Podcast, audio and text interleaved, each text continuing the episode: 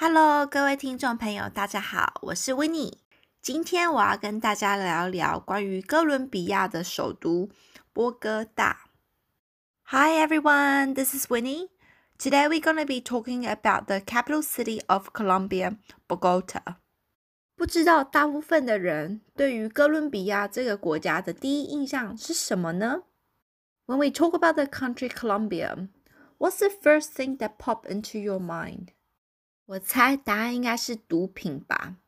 由于美剧毒枭的关系，大家对哥伦比亚的印象就是一个毒品走私狂妄的国家。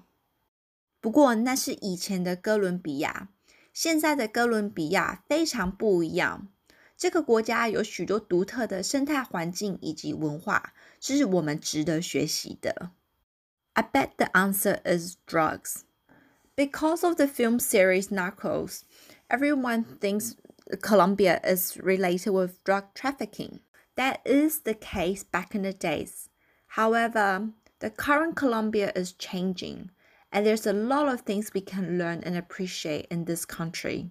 身为哥伦比亚首都的波哥大，它有完善的交通系统，以及有许多五星级的连锁国际饭店。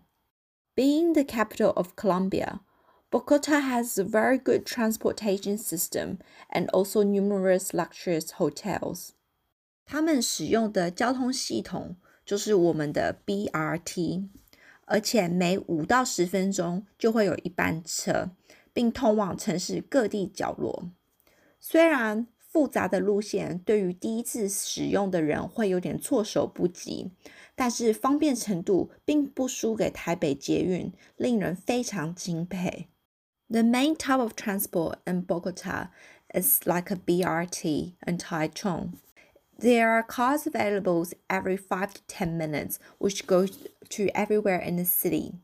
Even though the lines were a little bit complicated for first time users, but it's actually quite good, like it's comparative to metros in Taipei. 由于波哥大是仅次美国纽约以及墨西哥市的第三大美洲城市，因此除了 BRT 以外，它有非常完整的公车路线。Being the third largest city in Americas after New York and Mexico City, Bogota also has a good bus system to service all the people that lives in here. 不过我们在搭乘 BRT 的时候，也有一次不小心差点遇到扒手。Although when we were trying to catch the BRT, we actually almost got pickpocketed. 当天在旧城区的闸门面前，突然间有一位男生居然用身体挡住我老公，不让他进去车厢。眼看车子就要开了，而我已经在车厢里面了，他就用手推他一下，请他借过。没有想到，当我老公把手举起来。的时候呢，旁边的一位女生就趁机把手伸入他的口袋，要偷他的手机。还好我老公反应快，马上反射性的把那女的手给打回去，才没有在第一天东西就失窃。事发后，我老公往前看了那位男子一下，那个男的正在瞪着他身后的女人，接着两个就跳下车子就跑的。So we were in Bogota Old Town and about to catch a BRT. This guy suddenly stood in front of my husband so he couldn't get into the carriage. And because I was already inside, he naturally pushed him away just so that he can get in. However, my husband had his phone in his pocket. So when he lifted the phone out of his pocket, this woman actually tried to put her hand in from behind to steal the phone. Somehow he was really quick at reacting, so he quickly slapped the woman's hand off and then looked forward. There, the man was staring back at the woman. Then they both left very quickly. It's definitely better not to leave your vulnerable stuff in your pocket and be careful when you're in Bogota. 其实手机放在口袋是一个很危险的事情，可是我老公怎么讲他都讲不听，因为他觉得他手都会一直插在他的口袋，这样子随时要来找地图的时候比较方便。 不过波哥大真的是要非常小心，因为我们另外一个朋友呢，他在波哥大的广场用手机来录影，结果突然间有人就这样把他手机给抢走了。当他正要往前追的时候呢，居然身后有男子抱住他，害他无法追上去。等到他大叫的时候，所有的人都一哄而散，而他再找到他的手机以及四周的那些人。Bogota really isn't the safest city. One of our friends who was in Bogota, he was filming something at the square. Someone snatched his phone, and when he realized, someone grabbed him as well, so he couldn't chase the guy who stole his phone down. By the time he started screaming, everyone just disappeared around him so he couldn't find his phone and couldn't find the guys that actually did this to him. 由于波哥大是世界级的城市， 它有许多不同的博物馆，其中最著名的就是波哥大黄金博物馆。根据维基百科的描述，里头陈列着全世界最重要的哥伦比亚钱的黄金艺术品，共有三万八千多件。而且，你人们可以在一个三百六十度环绕陈列室中。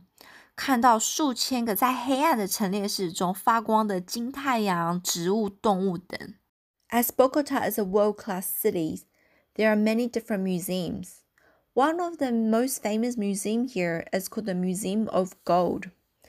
It has one of the most extensive collection of pre-Columbian gold artifacts, more than 38,000 pieces. There is even this display room where you'll be surrounded by all the gold pieces in the dark, and it's amazing just by looking at them. 不过，我个人在波哥大最喜欢的博物馆呢，是波特罗博物馆。这是一座免费的博物馆，里面是由哥伦比亚伟大的艺术家费兰多·波克罗捐赠。However, my favorite museum in Bogota is the Museo Botero. It contains a lot of artworks from Fernando Botero, which he donated more than 200 pieces to the museum. One of the most iconic paintings created by Botero is, is his chubby Mona Lisa. He really likes to paint images of fatter stuff, such as like fruits or birds or even horses. 很多人都以为他喜欢胖的女人，可是其实他三任的妻子都非常苗条，这不过是他的艺术显现的方式。A lot of people think that Botero loves fat women. However, all three of his wives were actually quite skinny. Fattening things up is just a way of him expressing art. 波哥大这个城市有许多不同的涂鸦，也许是因为这个国家的政局不稳。社会动荡不安，所以许多年轻人就以艺术家来创作来表达不满。如果你对于涂鸦有非常大的兴趣的话，那他们有专门带领涂鸦导览的 Bogota Graffiti Tour，同样也是小费制，但是限制人数二十人，这样子你就可以更加了解每个图案背后的意义。Due to political instability, there are a lot of graffitis in Bogota. because young people express themselves through art. If you're interested in graffiti, you can join the free walking tour of the Bogota Graffiti Tour, which you just have to tip them with 20 people maximum. That way, you get to learn all the stories behind the graffiti. 我们来到波哥大时候，我们参加这个城市的免费导览。除了了解这个城市的历史以外，导游也带了我们去吃不同的波哥大的特有食物，例如用玉米发酵的郎酒，或者是哥伦比亚的热带水果，长得都跟我们一般的认知非常不一样。During our times in Bogota, we joined a free walking tour. Not only the tour guide explained to us about the history behind the city, she also showed us different unique food of Colombia. 波哥大真的是一个非常有故事性以及魅力的城市，希望大家下次有机会能够来拜访。Bogota is indeed a very interesting city to visit. Hopefully, you guys will be able to come to this place next time you visit South America. 今天就跟大家聊到这里喽，下次再见喽，拜拜。